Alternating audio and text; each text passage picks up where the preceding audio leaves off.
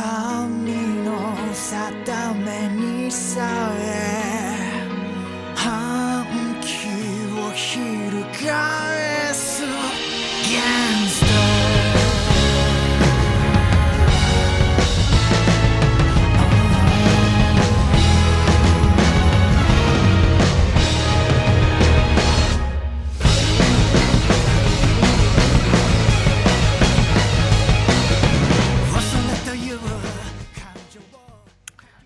Olá, pessoal, sejam muito bem-vindos ao Ramones, o seu podcast de Jojo, onde a gente comenta o mangá de volume a volume de maneira quinzenal.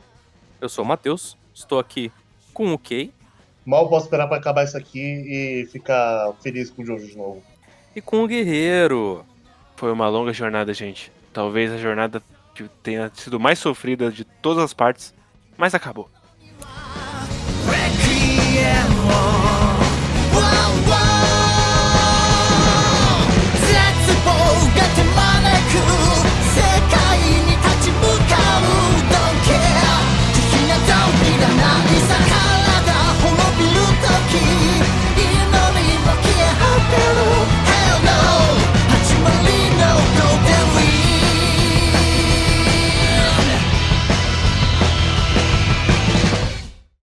Vamos então falar desse final da parte 5. A gente tem aí três arcos. A gente vai falar dos últimos três volumes. E a gente tem uns três arcos, mais ou menos. Eu não sei como que se divide esse final. É meio estranho o jeito. é, Já, já vou começar aqui. É meio estranha essa estrutura do final, porque parece que tem algumas coisas acontecendo ao mesmo tempo. Assim, Eu, eu não sei que parte é luta contra o diabo e que parte eles estão tentando pegar a flecha. é, já começa muito estranho quando o último vilão do último vilão é o Seco. Vamos falar então do seco, porque essa é a parte que ficou do arco do Green Day e Oasis. Né? Faltou o Oasis. Faltou o Oasis, o seco, que no caso ficou pra lutar contra o Butcherati, né? Exatamente. Numa luta que eu gosto até, viu? Eu, eu gosto também. Eu acho que a primeira coisa que eu gosto nela é que ela faz o que, pelo menos, eu não gostei no- na luta contra o Babyface, que é o nosso herói copiando o poder do inimigo e usando a seu favor de um jeito meio, meio adaptado, assim. Uhum. Eu acho que aqui funciona muito melhor porque não é uma coisa tão direta quanto é no Babyface. assim. Porque o Uhum. Babyface ele realmente parece. Eu vou fazer esse arco pra dar um power up no, no Journal. Aqui já parece que o, o Bruno tá meio que olhando e falando: ah, dá pra meio que fazer a mesma coisa, né? É, ele é um arco, estruturalmente falando assim, ele é quase um arco de perseguição, né? Sim, sim. Com o, o Seco e o Butcherati é, correndo um atrás do outro pra ver quem chega primeiro no Coliseu. E os dois debaixo da terra tentando se virar ali pra, pra ver quem, quem chega primeiro. Eu gosto, eu acho que o jeito que ele usa o poder do Seco é muito criativo. Quando o Seco ele começa a comer terra, cuspir, Uhum. cai as estacas, né? Butcherati. Eu só acho estranho porque eu imaginei, se bem que ele já, né, ele já quebrou isso no volume passado. Mas o, o poder seco eu acho que ele não fica muito claro. Tipo, é amolecer terra, mas se é amolecer terra, por que que ele usa o traje? Eu imaginei que o, o traje fosse pra ele mergulhar, assim. Mas Eu acho que é principalmente pelo fator debaixo da terra, mas essa luta me lembra um pouco a luta do Wig contra o Pet Shop. Hum, pouco, eu entendo de onde vem a sua correlação, lembra um pouco, assim. Mas eu, eu, eu não sei porque, eu, porque um traje, necessariamente, porque não é um stand hominho como todos os outros, não- parece fazer muita diferença. Mas o meu bagulho é que às vezes fica meio, meio confuso. Eu acho que especialmente, apesar de eu gostar do Butcherati abrindo os zippers, é, fica muito confuso onde ele tá ali, quando ele tá abrindo esses zippers no meio da terra. Uhum. Isso sim. Eu acho que no geral o Araki ele faz um trabalho ok de geografia aqui. Provavelmente é o ponto que ele mais usa a geografia do lugar. Mas, de fato, assim, tem momentos que tem que penar um pouquinho pra entender o que tá acontecendo. Uhum. E uma outra coisa que eu acho meio esquisita e eu realmente não gosto é o momento que rola o passa-zap do, do Green Day. Ah, E- não, isso aí. É. Aí o seco fica, ah, mas foda-se você, chocolata, você morreu, você perdeu seu lixo. Ah, Ah, tá. É bem, bem, bem tosco. Bem tosco. E uma coisa que, mas uma coisa que eu gosto bastante na luta é como o Bacharach ele vai ficando progressivamente pior Uhum. fisicamente, assim. Ele começa a luta, parece que ele tá ok, e ele vai ficando mais e mais e mais estrupiado. Tanto pelo fato dele estar apanhando, né? Ele faz boas páginas até de luta física aqui mesmo, de trocação honesta mesmo. Mas de. pelo fato dele estar morto, basicamente, né? Ele vai chegando no final, você realmente sente que ele morreu. Quando ele começa a derreter junto com o chão, é maravilhoso. É incrível. E eu gosto demais da conclusão. Como quando ele estoura o, o pneu e o Araki ele faz os quadros do, do. Basicamente o som realmente perfurando o seco, assim, em cada orelha. É lindo. É mar- eu gosto muito, gosto muito. Porque tem a página maravilhosa dos carros e de tudo debaixo da, da terra, que também é, é incrível, né? Sim. Só acho que ele podia ter terminado aí e não precisava da partezinha com o Doppio no final. Ai, é, é tipo, é, já aconteceu esse, esse momento com o Doppio antes. Ele tá meio que repetindo. E. Ah, é tão bobo o seco cair dentro da lata de lixo que tava o chocolate. Uhum. Tão bobo. Pelo menos aqui eles não colocaram o seco falando, ah, e aí, chocolate? Agora eles colocaram no anime. Que é intuso. Mas nesse arco, gente, acontece Hum. uma coisa. Acontece. O Butcherati ele quer chegar no Coliseu pra encontrar Por quê? com a pessoa que, né, mandou lá o zap pra ele. Quem que é a pessoa que mandou o zap pra ele? Matheus. Guerreiro, Ah, a pessoa que mandou o zap pra ele, obviamente, é o Polnareff, né? que, que- se a gente pensasse um pouquinho, a gente saberia que é o Polnareff. claro. Pois é, eu tava, tava sempre ali. Tava sempre ali, fazia total sentido. Uhum, afinal, o Polnareff é europeu. Sim, E ele não morreu em Cidade Crusaders. não. Sim. Essas duas informações são verdadeiras. Logo, ele com certeza vai ser o cara que traz uma MacGuffin final da parte 5 que passa na Europa. Porra. A França e a Itália estão meio ali, né? É, claro. Essa ele é- foi de cadeira de roda, inclusive, né? Ro- Rolando de um país pro outro. Isso que ele fala, inclusive, né? Porque quando eu descobri que tinha uma flecha de stand no meu. No meu setor, É, porra, eles estavam. Oh, caralho. Eles estavam procurando as flechas de stand no Egito, que é muito longe tanto dele quanto do Jotaro. Sim. Isso não é um ponto. Ah, é uma decisão muito merda por vários motivos, né? Sim. O primeiro deles é que. Tipo, tá, vamos. Ok. Colocou o Polnareff na história. Pra quê? É, Não, assim, pra quê? Tá, mas assim, tá, colocou o Polnareff na história. O Polnareff está nessa história. No que que ele agrega? Nada. Nada. Porque todo o arco do Polnareff foi no Stardust Crusaders. É, é pra você agora falar o que o destino dele é ser uma tartaruga. Cara, cara, não tem, não tem nem uma piscadela, não tem nada do fato de que o filho do Dio e o Polnareff estão juntos. Simplesmente foda-se. É. Eu, eu, eu jurava que tinha alguma coisa. N- Não, Não tem. Mas não tem. tem. não tem, realmente não tem. É muito desperdício. É muito desperdício. E realmente assim, colocar o Polnareff na história a esse ponto e da maneira como eles colocam, quase estraga um pouco o personagem pra mim. Porque o Polnareff aqui, ele é o Polnareff sem todas as qualidades que tornam o Polnareff um personagem legal. Sim. E é é um Polnareff que regrediu em todo o arco que ele teve em Stardust Crusaders. Exatamente, né? Que é o arco dele deixar as coisas, né, acontecerem, dele não se preocupar um pouco mais com as ações dele. O flashback dele não faz sentido nenhum. Não. Principalmente se a gente considerar que o Jotaro, meu, fiquei sabendo que tem um serial killer numa vilinha no cu do Japão. Vamos lá. Esse- Foi lá.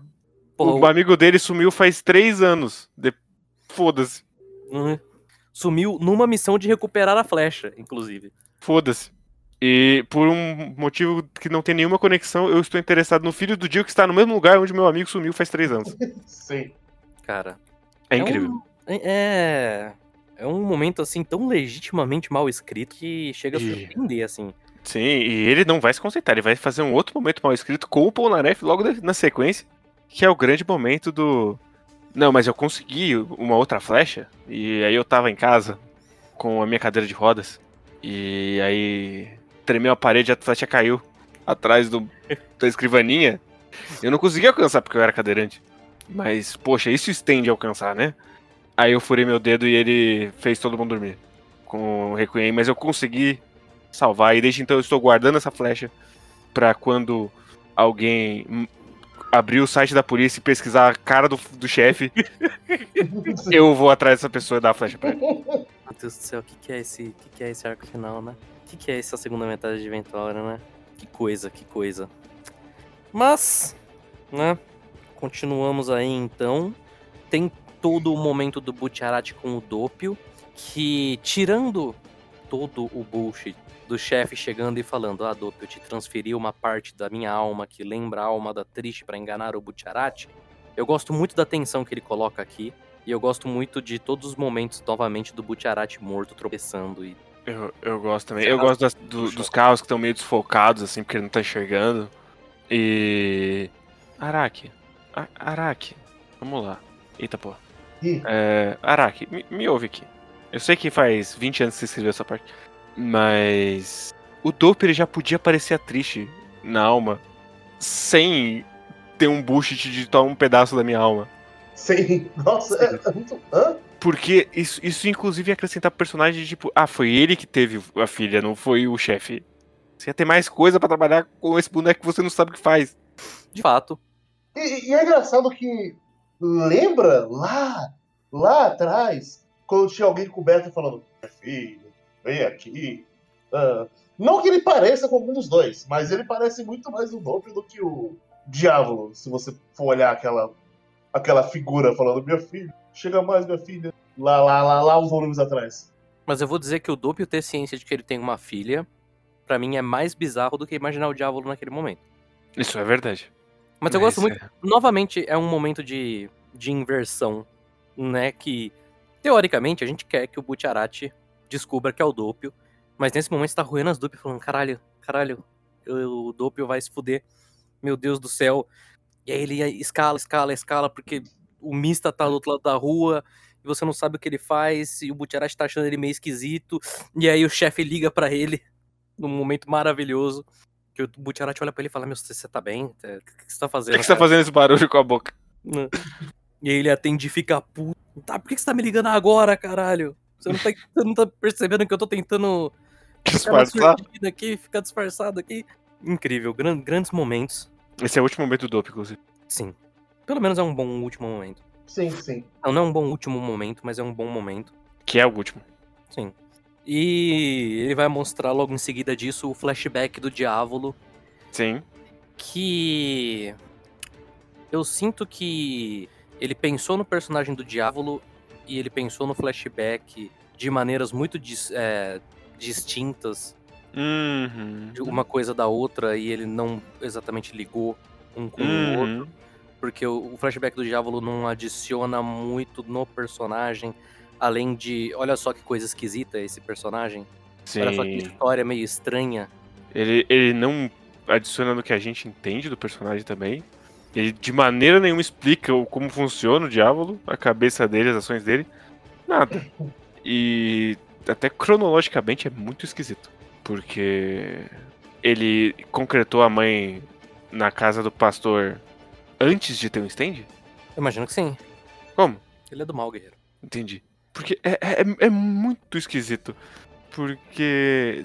Porque depois a gente vai ter o outro flashback do diabo, que é muito ruim. Mas. Sei lá. Ele já é, nasceu de dois anos de gravidez.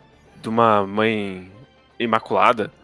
Podia fazer que ele era tipo o Raul do Shaman King, assim. Qualquer merda desse tipo. Que ele já nasceu com um stand desde o começo. E aí por isso que ele tem duas personalidades, alguma coisa assim. Mas meio que. Eu não sei. Eu não sei. E, e não é um eu não sei de, hum, que interessante. Podemos pensar sobre esse personagem tão cheio de camadas. É, tá faltando coisa. Só tá faltando. Sim. Precisava ter realmente tido um trabalho muito melhor, principalmente considerando que o, o Diávolo, ele é um personagem... Ah, foi ok. Tá. Principalmente considerando que o Diávolo, ele é um personagem conceitualmente meio complicado de se trabalhar. Hum, ele, ele é, o, até agora, o vilão mais difícil de fazer. Só que ele tem a pior construção dos quatro. É estranho. Bastante. Keita, tudo bem aí? Alô? Alô? Aí, Você você mandou continuar, eu nem sei o que você tá falando, Caio. mas- Não, a gente tava comentando que o Diávolo ele é o, o vilão mais complicado de se trabalhar, porque o conceito dele é um conceito muito, muito complexo, mas que ele é o pior trabalhado até agora. É, é. E, e- e é meio triste, assim, porque eu lembro que quando eu tava lendo pela primeira vez, eu tinha muita expectativa. Sim, porque ele, ele é um vilão que ele vai sendo. é, ele- o Araki ele vai jogando migalhas aqui ali desde o começo, assim. O Sim, objetivo é chegar no chefe. E aí quando a gente chega, não tem nada. Ele é um saga Uhum. pior. ele é um. Até aqui, pelo menos, o único vilão que o Araki deu esse tratamento também, né? Sim. Teve o Dio também, mas o Dio, como a gente já conhecia ele, não existia esse mistério de ah, quem ele é. É, era o retorno do Dio, né? Era o retorno do Dio. Existia o mistério de ah, o que como o Dio é agora. Mas o, o ele realmente é o único que o Araki ele vai fazendo esse build-up de tipo, ó, gente, o vilão vai aparecer, né? Porque o Araki ele geralmente coloca os vilões muito de supetão, assim. O cara aparece e do nada ele é o vilão final. Não, não do- no sentido negativo, e não no sentido de, ah, ele puxa esse cara pra ser o vilão final, mas ele aparece e do nada ele é um cara muito poderoso, a história se molda em volta dele, né? Que, inclusive eu acho muito engraçado como na parte 8 todo mundo ficou falando, gente, mano, não tem um vilão final ainda, assim. Uhum. É, Tem um momento que eles chegam no Polnareff, que é um momento levemente ridículo no quanto o Araki tenta mostrar. Olha só como o Polnareff é preparado e ele está desconfiado agora. Ele pediu pro, pro Doppio se separar do Butcherati e mostrar o stand, e veja só. Ao mesmo tempo que o Polnareff cai no. Ah, meu nome é Triste. O nome dela é Triste. Ah, Triste não é nome de, de mulher? E, cara, não faz diferença. Porque depois o, o diabo sobe sozinho. Não faz diferença toda essa cena. Ele tem até tempo de ficar pelado passando através da, da viga. Tanto que ele tá no controle da situação. É muito esquisito. Uhum. Porque o Polnareff ele não tem chance nenhuma. Não. Não era tipo, ah, ganha aí quem atirar primeiro porque eles são muito equilibrados. Não. O Polnareff tanto é provado pelo flashback que quando ele tava em plenas condições ele não tinha chance nenhuma. Quem dirá depois que ele virou cadeirante fudido. É muito. E tem a questão também que a única outra pessoa que tá na cena é o Butcherati, que, como já dito, com- foi- está sendo construído até agora de que ele não consegue andar sozinho, né? Uhum. Dito isso, assim, acho que o Diávolo não merece uma sequência de revelação tão boa quanto a que o Araki faz aqui. Eu... Inclusive, nem o design dele merece isso, né? Nem o design dele merece. Mas a sequência de páginas do Doppio aparecendo e tirando a... Eita, pô. Caio. A sequência de páginas do Doppio aparecendo e tirando a, a camisa é simplesmente maravilhosa. De um ponto de vista de quadrinho, maravilhoso. De caralho, fudeu, chegou o cara? Também é maravilhoso. É. Mas, mas realmente, assim, o design do Diávolo é um design. Não chega a ser um design ruim, de forma alguma, mas meio que. É um design de Jojo meio one-on-one, assim. Ele, pare... ele parece um vilão de, de arco qualquer, assim. Uhum. Se ele fosse o que é o primeiro design dele nas sombras, que é, ca- é cabelo raspado, ia dar um puta caralho. Ele Não tem cabelo em Jojo. Mas ele tem um cabelão olha, meio qualquer merda. Ele tem um olho bizarro. Umas meia calça no braço. Uhum. Eu acho muito. Eu acho que pro conceito do, do Diávolo, muito escalafobético esse design dele. Ele é, ele é. O Araki tenta até colocar o cabelinho dele assim na, na base meio arrepiado pra parecer um chifrinho, mas não cola. Não, cola. De, de maneira nenhuma. E o, o negócio, pra mim, já comentando um pouco mais do, dia, do Diávolo mais abrangentemente, porque eu gosto da ideia, que não é uma ideia nova, porque ele já fez a mesma coisa com o Kira, basicamente. né? Mas eu gosto da ideia do Araki de que o vilão também nunca está no controle. O vilão, na real, ele parece em vários momentos estar menos em controle de situação do que os nossos heróis, porque de certa forma, pra ele, ele tem muito mais a perder, né? Uhum. O problema é que funcionava com o Kira, porque o conceito do Kira girava em torno disso. Com o Diávolo, só enfraquece muito a presença dele dentro da história a todo momento. E chega a ser estranho, porque os únicos momentos que a gente vê o Diávolo sendo o Diávolo mesmo, total, assim, em design, em, em plena capacidade, vai ser nesse momento da escadinha e no, E no final, final, final. final, né? É muito estranho que a maior parte das vezes que a gente vê o design do Diávolo é com o Butcherati dentro dele. Sim, É muito esquisito. O que também E- ajuda a dar uma, uma enfraquecida nele nesse sentido. Porque a Sim. gente já se acostuma com a presença dele ali. Sim. E pra mim também é muito estranho porque a gente teve. A gente reclamou que o próprio roteiro se contradiz, mas o tempo todo, o tempo todo, os 17 volumes até aqui, é. Cara, o chefe é muito meticuloso, ele tá sempre três passos à frente, não sei o quê. Isso não trans- transpassa em momento nenhum nessa luta final. Sim, Não. sim. Essa luta final é meio que só uma corrida meio desesperada, na real. Não tem muito. É, não, assim, ela é um. um- uma sequência de. Eita caralho, aconteceu isso, o que a gente faz? Ah, eu acho que a gente pode fazer isso, beleza, vamos tentar. E aí eles tentam. Uhum. É basicamente isso. A partir desse momento aqui mesmo, que, né, eu acho legal o, o planinho do Polnareff de ficar pingando o sangue. E quando Uhum. ele vê que deu o estalo do King Crimson, ele já manda o Chariot. Gosto muito das páginas do, do Diávolo usando o King Crimson, basicamente circulando em volta do Polnareff e dando aqueles né, diálogos, monólogos que ele adora dar, de ah, agora eu te superei, não sei o que, você né, tentou ir contra o meu destino, isso e aquilo, acho bacana as páginas, né? Mas aí já entra o a flecha no, no Chariot, e aí entra o Requiem, né? Que é um conceito que, pra importância que ele vai ter agora, devia muito produzido antes. Porra, por Sim. favor, né? Pelo amor de Deus. A história devia, assim, pra importância que é, a segunda metade devia girar em torno disso. Uhum. Uhum. E é meio inacreditável. Assim, a gente acabou pulando o segundo, o segundo flashback do Diávolo, que eu odeio especialmente, assim. Porque. Primeiro que ele não conecta com o primeiro flashback dele. E acontece no mesmo capítulo, os dois. É impressionante. uhum. Mas o segundo é que é uma tentativa tão safada de dar uma importância pra esse personagem que, tipo, ah não, gente, ele não é só o chefe da máfia, ele é o cara que escavou as flechas pra Enya usar com o Dio. Por quê? Eu, O- eu, eu o acho que, que? sei lá, o Araki queria fazer alguma conexão dessa parte com as outras de forma mais direta. Eu não sei. Ele, não, ele queria. Obviamente ele queria. É muito estranho que ele vai escolher especificamente as flechas pra fazer essa conexão. Quando ele tem Giorno Giovanna, o filho de Gil Brando, como protagonista, a escolha dele é, ah, mas é porque o vilão cavou as flechas. E, cara, o- o que a gente conheceu e não conheceu do Diabo no primeiro arco, por que, caralhos, ele foi virar um escavador no Egito? Não faz o menor sentido. Não faz. Não faz. Eu fiquei pensando, né? É, ser- seria. Seria interessante se isso fosse um pouquinho mais. Se isso fosse mais desenvolvido de forma um pouquinho melhor escrita. Porque pelo menos ia ter aquele sentido de ironia do destino de que o diávolo dando o poder pro Dio de alguma forma fez o Giorgio Giovanna herdar o stage e ele agora perdeu por causa que ele fez no passado. Mas E conectar é com, sei lá, destino, sei lá. Mas também não é isso, porque. Pri- primeiro, porque não é o John Giovanna que resolve. Antes de mais nada, é o Bruno.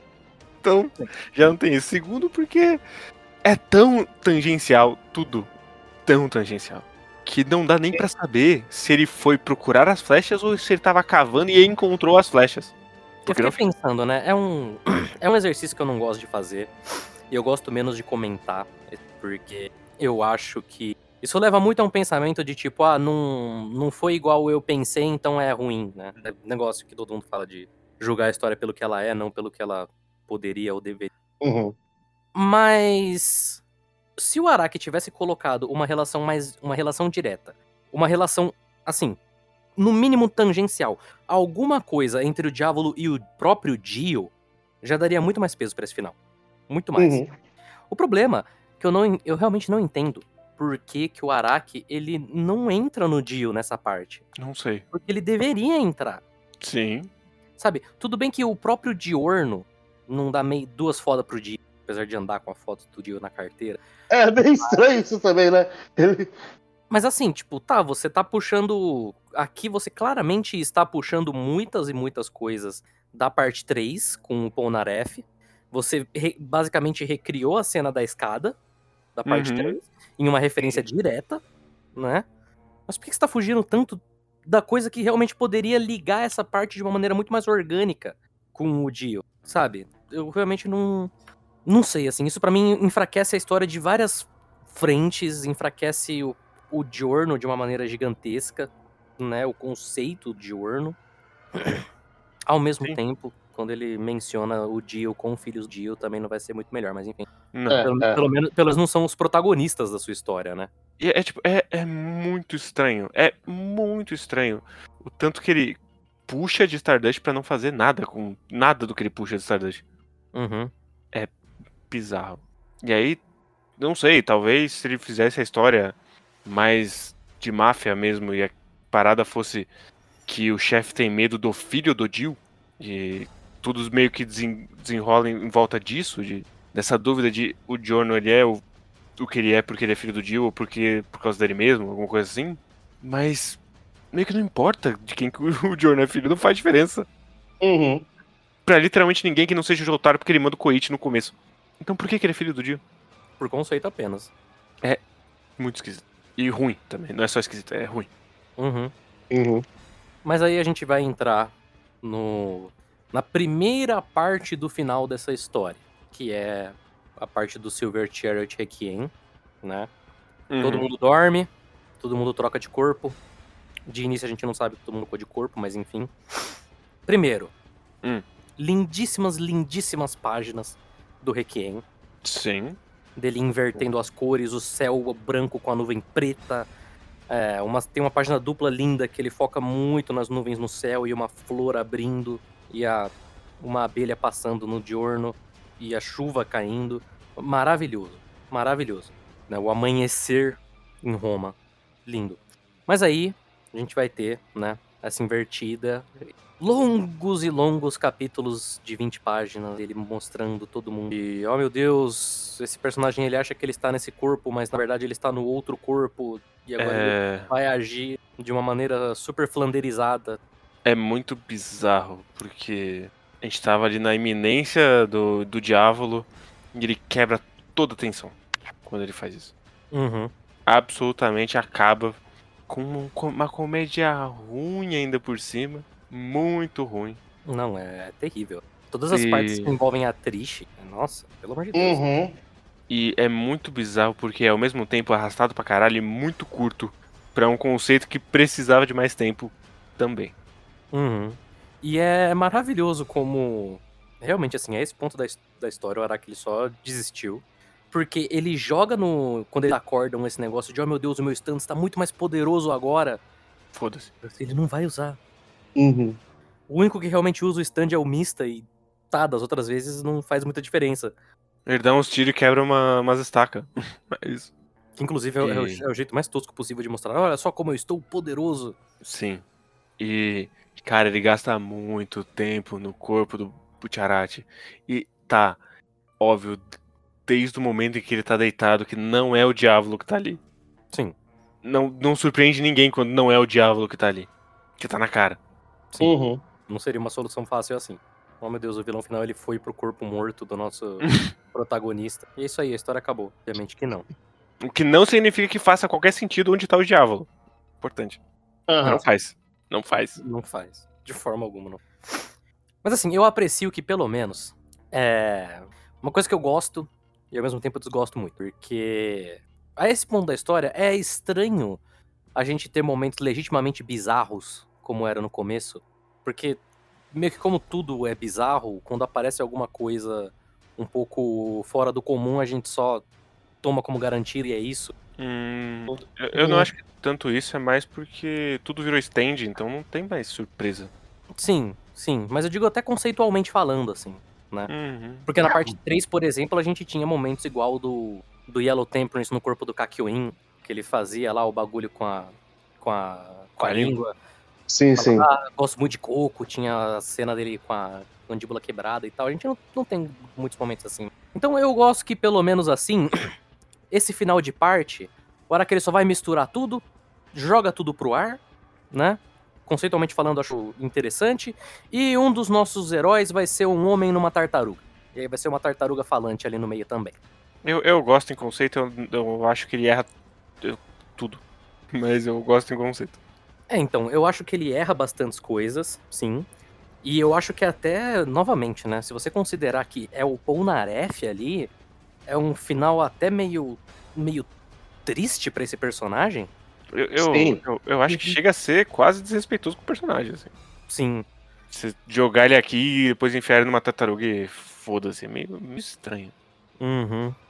Considerando fins que outros personagens que passam por grandes coisas vão ter, acho meio, meio deselegante como o Polnareff. Sim. Porque ele coloca essa pompa toda de que, oh, meu Deus, o Polnareff voltou. E aí ele vai jogar o Polnareff na tartaruga e é isso. Inclusive, é, tem a página do Polnareff morrendo, né? Quando o Diávolo acerta ele antes do Silver Chariot virar Requiem. Tem. E o, o que que o Araki estava pensando quando ele coloca, tipo, os Stardust Crusaders num quadrinho assim? E bem maior que todos eles, o. O stand do gênio? Eu não sei. Eu, eu vi essa cena e fiquei, o quê? Por quê? Eu não sei. Assim, a questão não é nem o gênio estar maior que todos eles, é por que, que o gênio está aí? Eu não sei. Porque assim, Porque eu cogitei que era, ah, é porque é o stand independente. Mas aí é o Anubis, não é o gênio. né, não, o Anubis. E mesmo se fosse o Anubis também, né?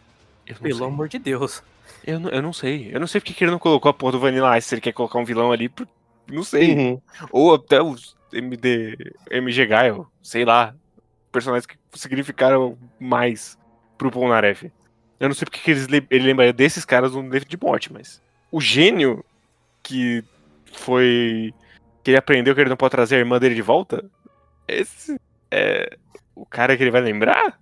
Como a grande viagem do Egito? Bom, né? Assim, eu não, digo nem, eu não digo nem no sentido de, ah, olha só, o Polnareff está se lembrando do gênio agora. É mais pra gente mesmo, porque esse momento é, pra, é pra, pro leitor mesmo, né?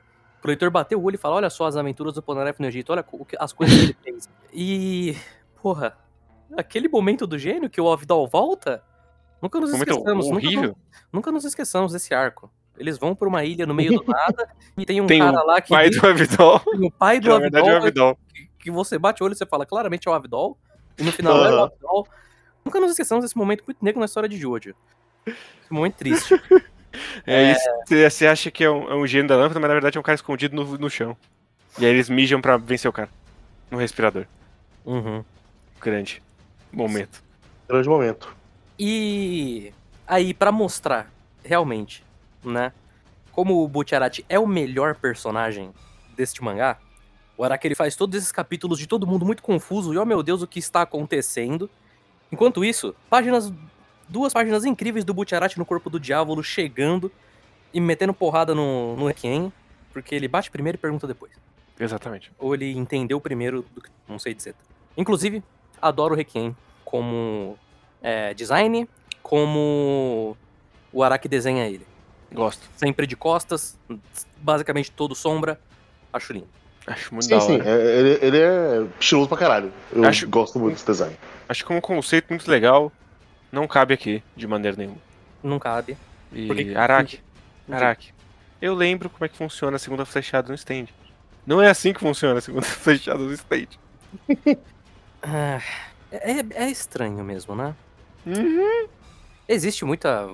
Muita. É... Esse é um bagulho que deixa fã de Jojo maluco. Assim. Num geral, o, o fã de Jojo, no que tange essa flecha, que é um bagulho que naturalmente não faz sentido nenhum dentro desse universo, é um negócio que o tanto de malabarismo mental que o fã de Jojo tem que fazer pra tentar explicar esse negócio não tá escrito no gibi. assim. Até porque a explicação é que é muito mal escrito. Sim. Essa é a explicação, gente. Total falta de preparo e é isso. Sim. Mas. Não. não é, é- cara, é só um power-up a segunda flechada. Tanto é que quando o Jorno dá a segunda flechada, é só um power-up também do poder dele. Uhum. Uhum.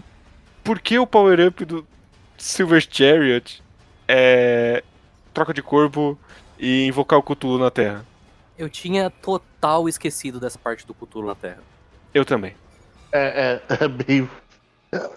Eu, eu não sei. Eu, eu não sei o que Araki tava pensando. De- nessa parte aqui. Ah, sei lá. assim, é assim, tem um stand que o descontrolado que invoca o Cthulhu da Terra, muito legal. Isso não tem nada a ver com o Giorno, isso não tem nada a ver com o Diávolo, não significa nada pra nenhum deles, é só a Isso, isso não tem nada a ver com o Silver Chariot. Também Isso não, não, tem nada a ver com o Silver Chariot Requiem pelo que ele tinha mostrado antes. também Uhum. não. Mas um momentinho que vai ter nesse, nessa primeira parte que eu gosto muito, muito, é o build-up que ele vai fazer até a morte do Narância. Pra mostrar, né, como que o chefe ainda está entre eles. Que ele vai mostrando, tem toda a parte da Trish passando as balas pro Mista. Ele vai comprimindo mais os quadros, e aí o Mista abre a mão, percebe, fala, não, joga bala, porque tem quatro balas no chão. E vai aumentando, aumentando, aumentando a tensão em cada um deles. Você vai sentindo a claustrofobia subindo, e aí, né, quando você vai ver, Narância morto no, no portão. No caso de Orno, né, no- o corpo é o do Diorno, mas é o Narância morto. Uhum. Uhum. Eu, acho, eu acho que isso é um, é um- é um problema magético, diga-se de passagem. A gente não sente exatamente a morte do Narância, porque a gente vê o corpo de Orno morto. enfim. Sim. Sim. E porque a gente tem o diálogo completamente desnecessário. Narância falando pra si mesmo que quando a guerra acabar ele vai voltar pra ver a esposa dele e os filhos. Mas é, um, é, um- é uma parte tão rapidinha, e nem é nesse capítulo que eu relevo, assim. Sabe? Ah, mas pra quê? Não, assim, realmente pra quê? Mas é um, é um momento tão jogadinho ali no capítulo anterior que eu, eu relevo. Sim, sim. É problemático no anime, que no anime ele foca nisso de uma forma que. Tá, ok. Falta ele tá correndo pra luz e aí ele aparece no portão pendurado. No anime. É incrível. Mas é. é- eu não, não ligo muito pra essa morte. Não, assim, das mortes, das três mortes do time principal, essa é a mais fraca. Uhum. Até porque a gente não tem tempo de sentir ela, a gente sente a do Abaque, por exemplo. Então, acaba ficando meio. É. E não é como se o Narância também tivesse algum, algum lugar nessa história mais. Não, acaba não, não batendo tão forte assim. Apesar de eu gostar muito do, do momento, de fato. A esse ponto também, eu, eu não sei se o Araki ainda pretendia que alguém não soubesse que o chefe tem duas personalidades, né? Mas, bom, enfim. Não sei, eu acho especial que tem um capítulo inteiro explicando que ele tem duas personalidades, por isso ele tem duas almas, porque, como ele leu no livro best-seller, às vezes as pessoas envelhecem diferente. As duas personalidades. Isso não explica de maneira nenhuma como ele consegue controlar em que corpo ele vai parar, Araki. Porque ele não sabia que poderia acontecer, Araki. Mas assim, aprecio muito a página da tartaruga explicando no livro. É, é isso, é, isso, é isso que eu gosto dessa decisão, no fim das contas. É é uma tartaruga falante. É, é isso que É acontece. uma porra. tartaruga falante explicando dupla personalidade, ou entre muitas aspas, dupla personalidade no sentido mais é, Esotérico possível. esotérico barra é, estereótipo da cultura da mídia de o que é ter dupla personalidade possível, né? Literalmente duas pessoas dentro do mesmo corpo e eles ficam alternando. Uhum. Uhum. Mas enfim. Acho que eu gosto do Ponaref Tartaruga no fim das contas. E- É horrível, mas. Não. É, é, é, eu sei, é legal uma tartaruga falando, mas não precisava ser o Pororef. Não, não, de forma alguma. Eles podiam só ter. Eles podiam ter colocado que a tartaruga começou a falar. A tartaruga podia falar desde o começo. Ela podia ser o, o velho que dá um tiro na cabeça. Verdade. Perículo. O, o- Lula. Perículo, Sam. Isso. Ela podia, sei lá, podia ter entrado naranja no corpo da tartaruga. Uhum. E eu acho que ele dá um, um pouquíssima importância também pro. Não acho que ia ficar legal na nossa corpo da tartaruga, não. Acabei de perceber que você não. Mas ele dá pouquíssima importância pra morte do Doppio também. Sim. Que, tipo, o Doppio ele não é um personagem é, super importante, mas. Ele não é um, um bucha, né? Né, sabe? Ele merecia um pouco mais. Bem mais, na real. Uhum. É muito esquisito porque nem fica tão claro, porque ele fica lá distribuindo e aí eles vão embora. No- É, é meio esquisito. Se o anime erra na morte do Narância, nesse eu acho que ele acerta um pouco mais. Que Sim, sim, ele dá uma dramaticidade que precisava, a morte do Dope no anime. Uhum.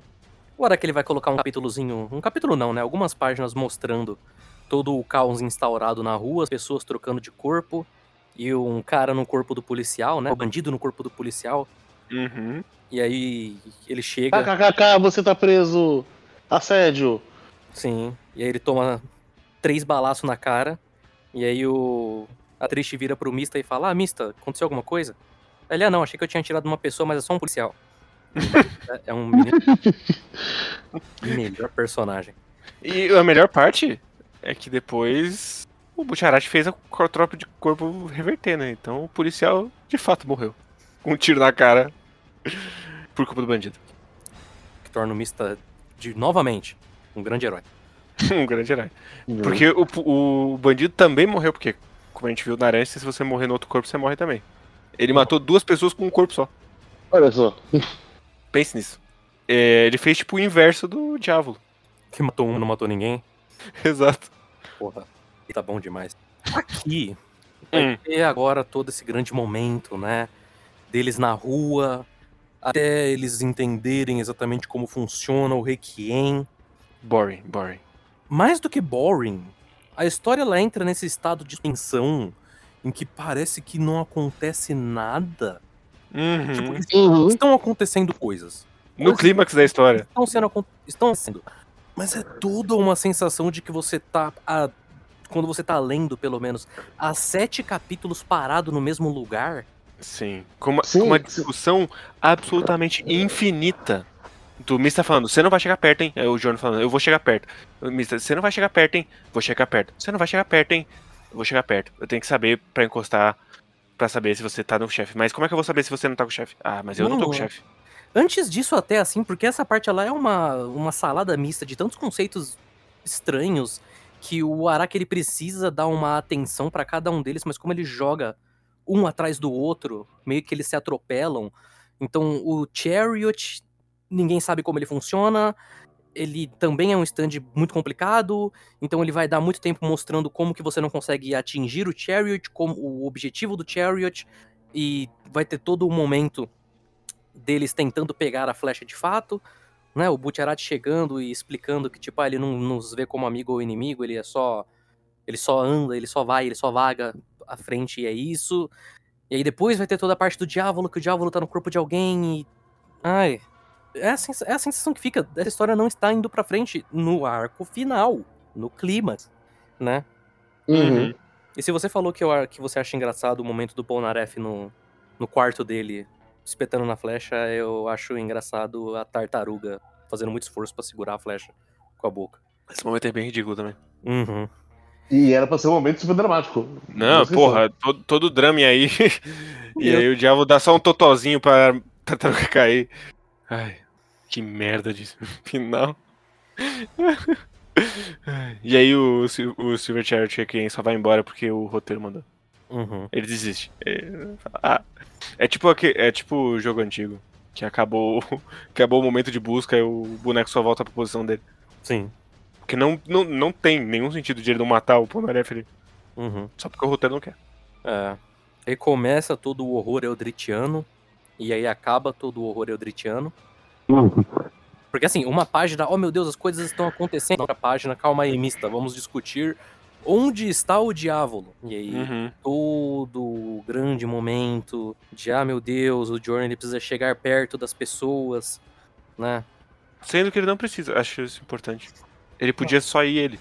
Sim, Ele não precisava de quatro pessoas pra se perseguir a Flash, ele só podia ir um. mas é que a gente não tem o momento enigma do outro mundo, né?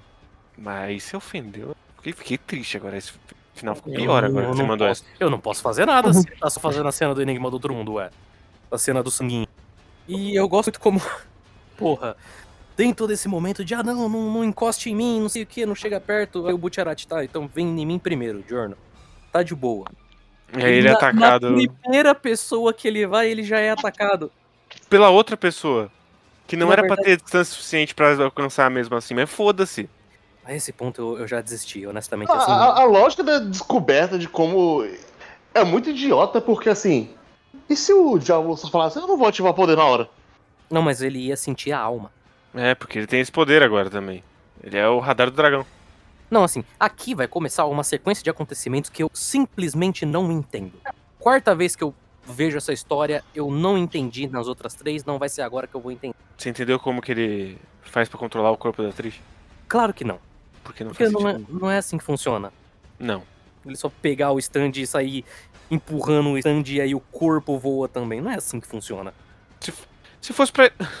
Ele podia só usar o stand dele pra empurrar o corpo direto. Ele não precisava segurar o outro stand pra usar de fantoche. Eu tenho que assumir o que, que ele tá fazendo. Tipo, tipo quando, quando a outra pessoa sobe no seu pé e você anda com ela andando por cima? É isso Mas- que ele tá fazendo? Mais ou menos. Que porra é essa? Eu acho bizarríssimo como do nada agora o grande objetivo é quem, vem, quem pegar essa flecha venceu. Uhum. Sendo que o ponto era que eles não conseguiriam vencer sem a flecha. O que faz com que o Diabo consiga matar todos eles ali, parando uma vez o tempo. Inclusive, ele podia ter matado os quatro. Sim. É, é- é estranho que a batalha final, ela meio que não é uma batalha final. É- Não, ela não é uma, ela não é uma luta ela não é uma final. batalha. No mínimo, assim, ela não é uma luta final. E assim, não é um grande problema ela não ser uma luta final, uma batalha final. É uma o merda. problema é que ela é ruim mesmo. Não, o problema é que ela mal é mal uma luta, na verdade. Assim, Não, assim, eu realmente não, não, eu realmente não, ve- não vejo o problema dela não ser uma luta. Ser só, tipo, realmente um confronto final, um conflito final em que quem pegar a flecha venceu, não é o problema aqui pra mim. Até porque a parte 8 fecha sem uma luta também. Sim, tem mais ou menos ali, na real. Mas a questão é que, realmente, assim, é, é ruim. É, o Araki, ele tá tropeçando muito em, em todos os conceitos que ele utiliza, em todas as ideias que ele tá jogando aqui, que não se encaixam, sabe? Gosto até da ideia dele fazer um arco final que não tem um confronto direto, exatamente. O problema é que realmente não é um, um arco bom. É possivelmente o pior arco desse mangá. Eu, eu acho fácil o pior, porque além dele ser muito ruim, ele é muito longo. Uhum. Uhum. E ele tem por obrigação ser melhor que a média, porque ele é o último. Sim, sim. E é, é inacreditável. assim. É, inac- é inacreditável. E aí eu tenho uma pergunta importante. Ah, Hum. Se alguém consegue me explicar o, o baguinho da, da fonte de luz atrás da pessoa? não. Eu não vou. Eu, imaginei. É, alguém consegue me explicar como qual foi a diferença entre que, o que o Diávolo fez com a fonte de luz atrás da pessoa e o que o, o fez? Foi o que eu imaginei. Mas assim, o, o Butcherati resolveu o conflito. Eu, eu entendi. Resolveu. Eu entendi essa parte, foi da hora. Foi da Resolveu. hora. Faz sentido? Não. Não. O Diávolo claramente explodiu a fonte de luz dele também? Sim. Mas não valeu por algum motivo. Não sei. É. Não sei. Sei lá. Ele é... é a sombra do coração humano que por algum motivo faz troca de corpo e invoca Cthulhu. Que- Não, assim, que- eu, Hum. eu entendo no, no campo das ideias Hum. o que é essa questão da sombra e o que, que o Araki queria fazer. Eu não entendo o sentido prático de o Diávolo foi, estourou, pá, Silver Chariot explodiu. Aí o Butcherati foi lá, estourou, pá, o Silver Chariot explodiu de novo, mas dessa vez deu certo pra eles. É, porque sim. O grande momento de batata quente dessa flecha também, que é. Ai, meu Deus do céu, que saco. Uma merda. Eu, eu, eu, confessar, lá, alguma coisa aconteceu que no meio desse momento aqui meu cérebro meio que desligou. e eu não consigo, tipo, eu não sei o quanto é- o meu cérebro desligou, eu- isso aqui só não dá pra entender mesmo. Não, não, Não dá, dá, não dá. Não dá pra entender. Não dá. Repito, quarta vez que eu estou vivendo essa história. Quarta vez que essas coisas não fazem sentido pra mim. Porque realmente não faz sentido. É um, de novo, um monte de conceitos que o Araki está jogando. Porque eu, nada, que que não liga em nada. Que eu imagino que eram ideias que ele queria muito fazer, o negócio do horror eldritiano, o negócio da fonte de luz atrás. Mas ele decidiu entuchar tudo numa coisa só e, meu, fica horrível assim. É o, eu acho ah, incrível como esse arco final ele leva dois volumes Uhum. e com a Uhum. quantidade de ideias, com a quantidade de coisas acontecendo e com a quantidade de momentos que ele tem, ele ainda parece muito longo. Porque cada ideia do Araki nesse arco dava um arco próprio, Dava. sabe? Fácil. Sim. E estão todas tortas, socadas esse Não. final. Estão todas muito cruas, assim. É, real, é, o, é ele real só ter o conceito e não pensar em, sabe, em narrativa mesmo. Uhum. É, Até o, até o fluxo das páginas estão tudo. É difícil de ler esse final. Que é uma coisa que também, é, assim, nos piores momentos até aqui, pelo menos isso o Araki sempre entregou muito bem. Mas aqui realmente tá difícil, assim. Eu acho que é o ponto mais baixo de Jojo. Provavelmente. Provavelmente. Mas aí, ó, o Butcherati ele venceu. Ele venceu. O, con- o, confli- o confronto final foi vencido pelo Butcherati. Sim. Porque- Eu, eu acho, inclusive, a gente pulou essa parte, mas eu acho muito incrível que o momento em que o vilão final cria uma relação com o protagonista é só no momento do radar do dragão. Até lá não tinha. Não tinha. E é um conflito tão artificial e forçado. Só pra dizer que tem. Que é incrível. É só pra gente, né, não chegar e falar, ah, o Journey e o Diablo, eles nunca se encontraram, nunca tiveram um, um confronto assim, eles estão em lados separados. Mas assim, eu não consegui desenvolver. O Araki não conseguiu desenvolver um conflito en- entre o chefe que- da, entre o chefe da máfia e a pessoa que quer ser chefe da máfia. O que é louco porque a- a- até então essa dualidade de protagonista e vilão era o que o Araki parecia mais gostar de fazer. Sim, Então você consegue ver os outros vilões das outras partes e colocar eles em contraponto com o protagonista. Mas aí é que eu não acho que ele não quis fazer, é que ele não conseguiu mesmo. É, então, eu acho que é isso também. Até porque existe a diferença é, temática entre os dois no fato de que o Diurno e o Diablo, os dois, eles têm a ambição gigante pra ser chefes da máfia, mas existe o, o contraponto de ideias aí. Sim, e um é radiante como o sol e o outro é Satanás. É o filho de Deus contra o demônio. Mas, né, ele realmente não conseguiu. Acho muito bonita a cena de morte do Butcherati. Eu gosto, gosto. gosto. Queria acho, que ela não fosse interrompida por várias outras coisas acontecendo ao mesmo tempo. Acho, acho bizarro que ele morre sete vezes nesse final. Sim. gosto. Não, mas a, morte, morte mesmo dele. Sim. Não, eu digo no sentido de. Ah, ele tá indo pras nuvens. Ah, sim. Opa, sim. opa, outra coisa. Ah, ele tá indo pras nuvens. Ah, não, peraí, outra coisa. Ah, ele nas nuvens ali de novo. Não, não, mas outra coisa.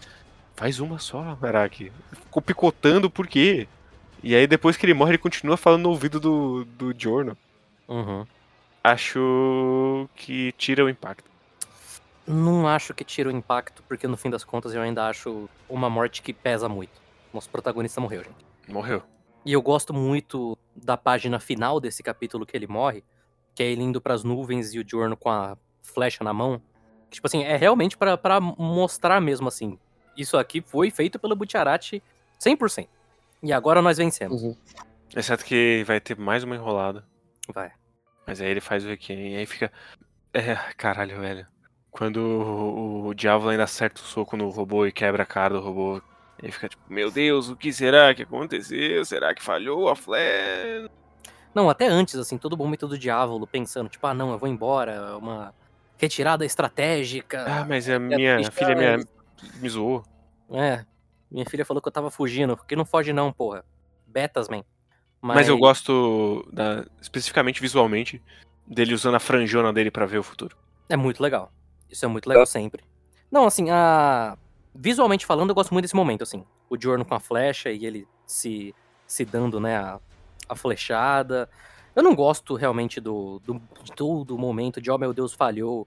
Mas acho muito legal o Golden Experience quebrando, visualmente falando. Acho muito legal. Uhum. E gosto muito, muito, muito do, do design do Golden Experience Requiem. Ah. Acho Eu muito gosto legal. muito, muito, muito, muito, muito, que nem você, mas eu acho um design da hora. Ah, Eu não. não- eu prefiro o, o, o Golden Experience normal. Eu gosto como evolução mesmo do Golden Experience. Eu acho que é bem da hora. E eu gosto muito dessa página dupla do Diorno com o Golden Experience Requiem, com o cabelo dele. Uhum. Acho bacana. E aí a gente tem o confronto final. Diávolo versus o Golden Experience Requiem, não o Jordan. Não o Diorno. É incrível que a luta final não tem nenhum input do protagonista. Tudo é resolvido por outras forças. É, não, foi, foi, foi basicamente. O Diorno ele ficou parado. Ele fez o que ele faz de melhor nessa parte toda, que é eu vou ficar parado e o conflito vai se resolver. Eu vou ser uma estátua muito bonita e as coisas vão acontecer. Incrível.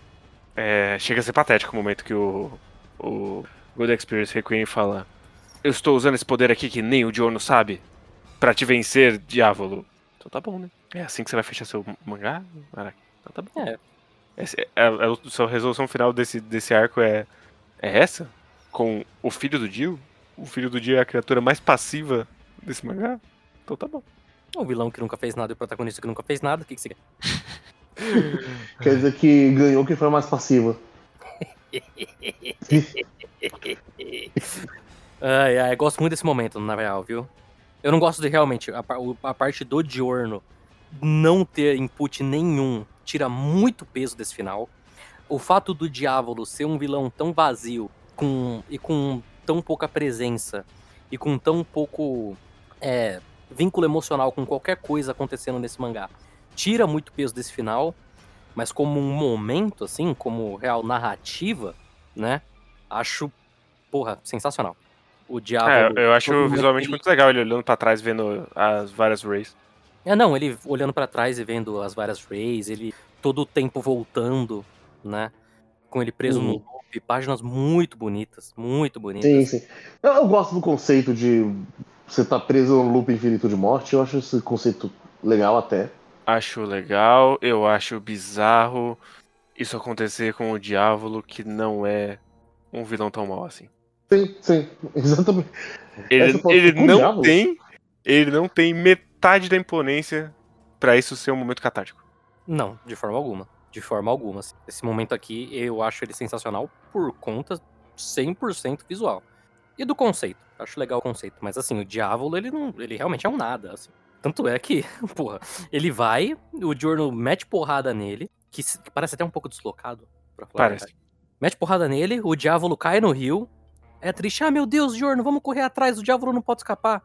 Aí o Diorno, Acabou já. acabou já. Tá de boa. E aí a gente tem o momento pro Erd, do viciado esfaqueando ele, meu Deus.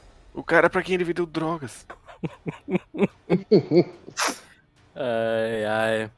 É, é, Crin- chega- é cringe, cringe, cringe. Cringe. É ridículo, é ridículo. Mas eu acho legal o loop de mortes. Eu, eu gosto especificamente da segunda morte. Que é ele no legista lá sendo aberto enquanto ele tá sentindo. Esse é muito da hora. E eu gosto Ah. depois dele olhando pra menininha e falando: Meu Deus, como é que eu vou morrer agora, caralho? Acho legal, é uma ideia muito legal, assim. Queria que fosse um vilão que de fato merece, né? Mas enfim. Talvez ele mereça, mas eu não sei. O Araki não conseguiu. Não. Sabe quem Ele merecia? não conseguiu mostrar. Quem merecia? Chocolate.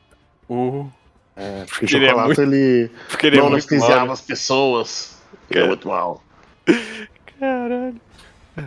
Vocês lembram quando é super catártico o- Kira se fudendo na parte 4? Ah, ou se lembra. Vocês lembram quando é Oh. super catártico o Jotaro explodindo o Dio?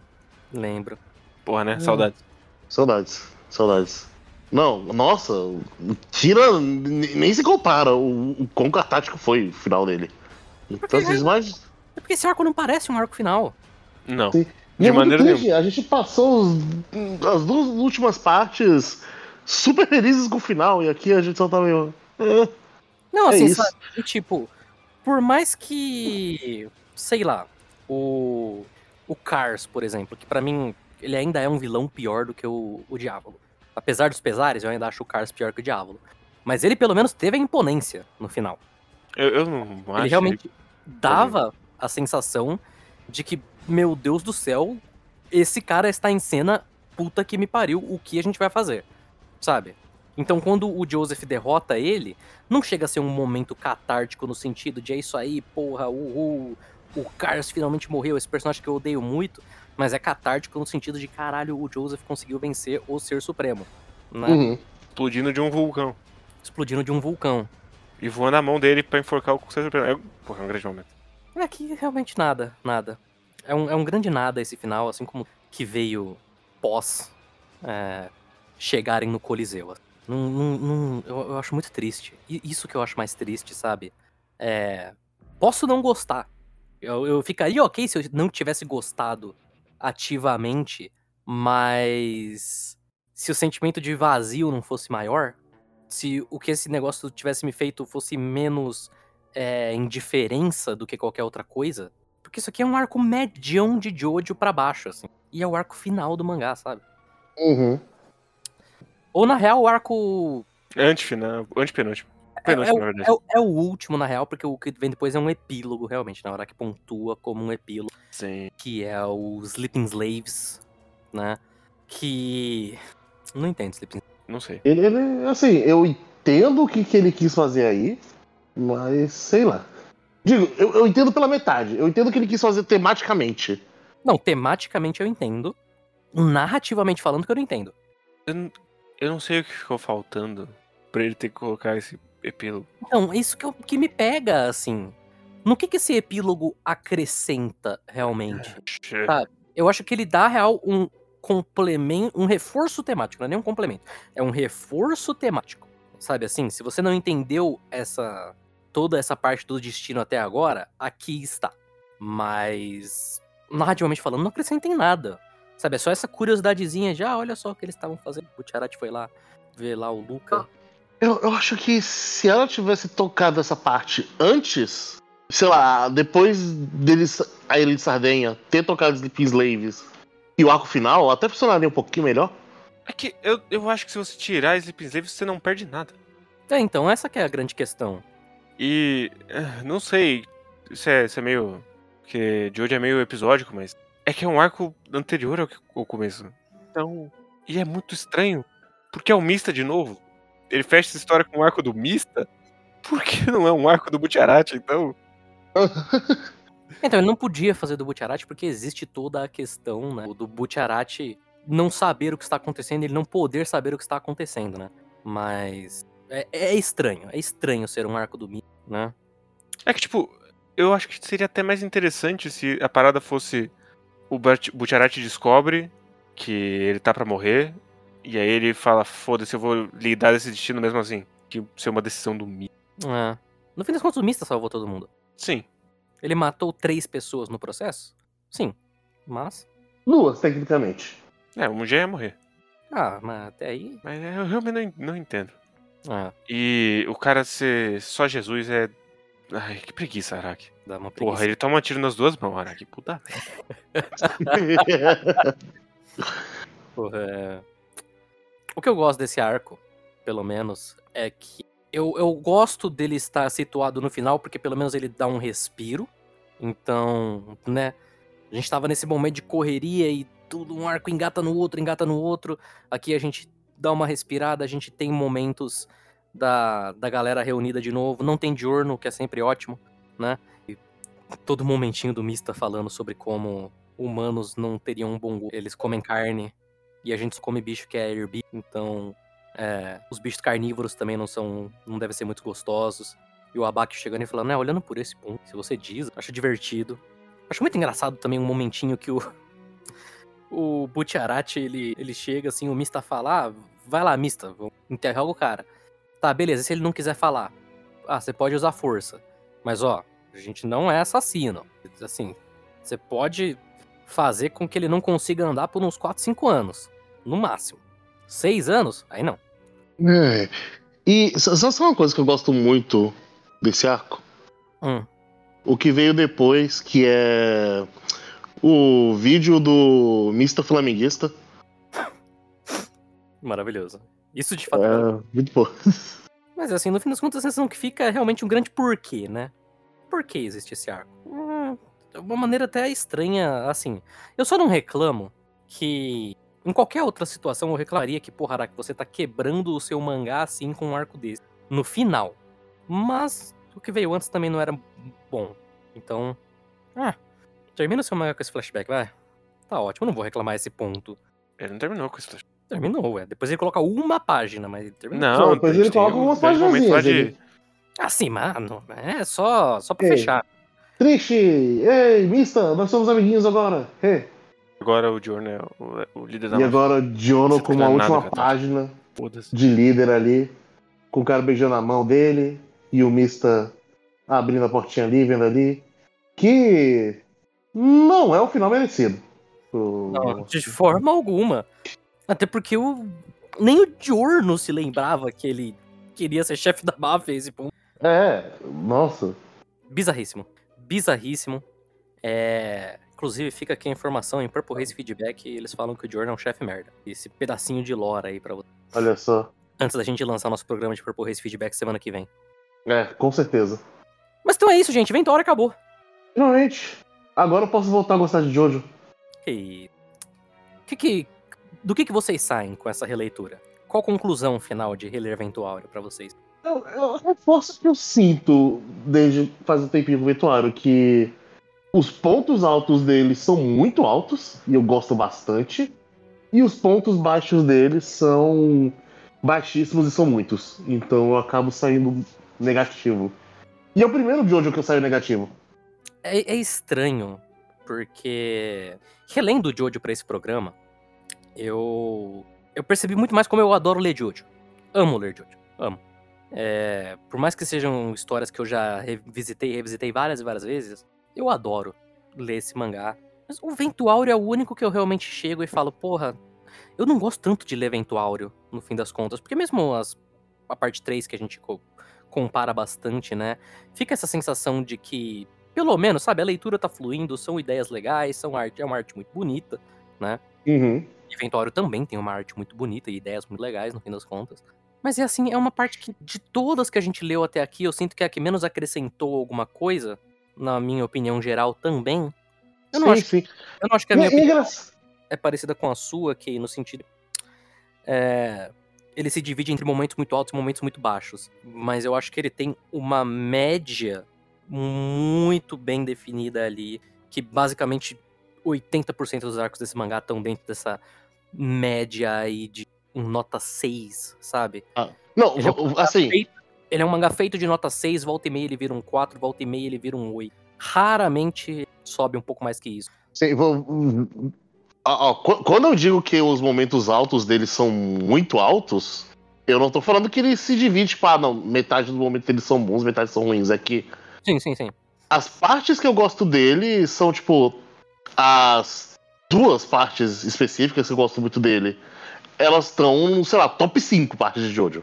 O resto tá muito embaixo. Muito embaixo. Então, pra mim, assim, por mais que eu adore, e vocês sabem que eu adoro porque a gente gravou os programas sobre, por mais que eu adore o momento da catedral, acho o momento perfeito, acho a luta do King Crimson contra o Metallica perfeita, eu já não colocaria num top 5 de hoje, assim, esses momentos, sabe? Uhum. Top 10, não se colocaria. Top 10 talvez. Pelo menos a parte da catedral, que é a minha parte favorita, mas Eu vou dizer, a essa altura, eu acho que Ventório é um mangá ruim. Eu não. com- é- esse- Isso que é foda. Isso que é foda. Eu não, eu, eu não consigo falar que o Mentor é um mangá ruim ainda. Consigo falar que ele é. Eu, eu nem consigo falar que ele é guilty pleasure, porque a parte pleasure não, tem, não tá tão grande assim. Ah, não, assim, eu não tenho, eu não tenho culpa nenhuma em Áureo, assim. É um mangá medianaço? É. Meia boca pra caralho? É. Mas, assim, não, não, não chego a dizer que ele é um guilty pleasure de forma alguma, de forma alguma. É, Mas- eu- assim, é realmente a parte que eu menos gosto. Eu também com o Guerreiro que cada vez que revisito, menos eu gosto também. Mas, sei lá, eu, eu- talvez seja porque eu tenho muito apego com o Jojo. Eu, eu ainda sinto que, sei lá, eu, eu acho que é principalmente pela parte estética dele. Que eu não consigo colocar como isso aqui é ruim, ponto. O charme de Jojo ainda é muito forte e a fórmula do Araki ainda funciona é, o mínimo possível, fim das contas. Acho que isso que pega mais, no fim das contas, com o Vento Áureo. E, assim, se mais nada, ele pelo menos nos deu aí alguns dos melhores personagens de Jojo. Então, pra mim, ele já vale por isso, né? Mas então é isso. Finalzão de Vento Áureo, terminamos. Puta que me pariu, Acabou, terminamos. Vocês lembram quando a gente recebia e-mail assim no finalzinho da parte 4 ali? De todo mundo falando, porra, Ventório vai ser difícil, hein, galera? Vai ser sofrido. Foi mesmo. Ah, não foi so... sofrido. Sofrido, sofrido não foi, mas assim, foi a parte mais chata pra de de gente acompanhar aqui. Mas, porra, ó, ó, ó, ó, ó, ó. Hum, hum, hum. Agora, agora, agora, bicho. Parte 6, parte 7, parte 8. Vocês têm noção disso? Agora é só alegria. Vocês, têm noção do. Agora, Purple. Race feedback. Com certeza. Com certeza, Gui. Com certeza. Não é? É, não, é. A gente vai gravar agora, assim que acabar essa, essa gravação aqui. Sabia. Você conseguiu terminar de ler? Consegui. Boa. Ah, droga, faltam algumas páginas. Ah, não. Tá. Lê rapidão, Kay. Haze Feedback é uma merda, viu? Eu já falei isso várias vezes aqui, mas eu, eu li. É uma merda. Mas até aí, Matheus. Você grava de vigilância sanitária. Se só ligar pra uma merda e bastasse, a gente não tinha 200 programas. Não, mas é porque o Purple Haze Feedback, as pessoas, elas gostam. O fã de Jojo em geral acha mó legal, né? Porra, é o Fugo. E- Ele, porra, meu, Giorno, o chefe da máfia, bicho. Porra, você acabou de citar os dois personagens que eu mais desgosto do elenco de Vitória. Sobrou mais personagem bom, o que, que você quer que eu faça? Cita o. Mista, fala que o Mista faz coisa. O Mista não faz coisa. Mas. O Mista, ele Mente, chega, mente pra mim. o Mista, chega, o Mista, ele chega no comecinho, ele fala pro Fugo, ó, Fugo, se você quiser voltar pra máfia, conseguir o perdão do Diorno, porque é- a história do Purple Haze Feedback é sobre isso. É sobre o Fugo tentando conseguir o perdão do Diorno, por ter traído a máfia. Mas... ele Não, Traiu. mas por ter traído eles, né? Por ter deserdado do grupo, né? Ele chega e fala, ó, se você quiser fazer isso, vai nessa missão. E aí o Fugo vai. E é uma merda. Sabe quem que ele traz de volta nessa porra desse mangá? Aquele vilão que o Mista luta na primeira luta dele do caminhão, sabe? Ah, sei. Uhum. Esse cara aparece. Pro, pra todos os fãs de Jojo. Fãs do Sale. É, que é meio sensado. A É, gente já fez, a gente fez essa piada. fizemos essa piada. Tem Purple Haze e Requiem no- na nova. É claro que tem. Ideia nova, não tem? Ideia nova, a gente lê George Joestar, se for. Eu quero ler o Jojo Joestar. Não, a gente vai, em algum momento, simplesmente necessário. Mas enfim, é isso. É, muito obrigado a todo mundo que ouviu até aqui. Muito obrigado a todo mundo que acompanhou a gente em Vento Áureo. Né? Muito obrigado. A gente tem conseguido bons Legal. números em Vento Áureo, estranhamente. Mas é isso, pessoal. Acho que, tipo, por mais que o eventual seja ruim, as pessoas gostam de ouvir as pessoas falando sobre. Sim, sim. E é uma parte popular, né? Uhum. É isso, pessoal. Correr pro abraço agora. Parte 6 aí. A gente tá gravando no dia que saiu o anime. E o anime tá bom, tá bom pra caralho. Ah, o anime tá bom. Uh, eu não sei porque. antes de sair, há um tempinho, algumas pessoas estavam até falando. Ah, eu vi o que vazou. E com o que vazou, eu não tava botando fé. Ah, que medo. E porque- na cara de vocês, tá bom, porra. Não, assim, é porque a animação tá bem limitada. Mas até aí, gente. Mas até aí, sempre teve uma animação mili- militada. Então, li- literalmente aí, quase 10 anos do que de hoje estreou. Vocês ainda metem esse papinho? Ah, bom demais, Jolene boa demais. Enfim. Só Tchau. tem fanboy aqui, é triste. Tchau!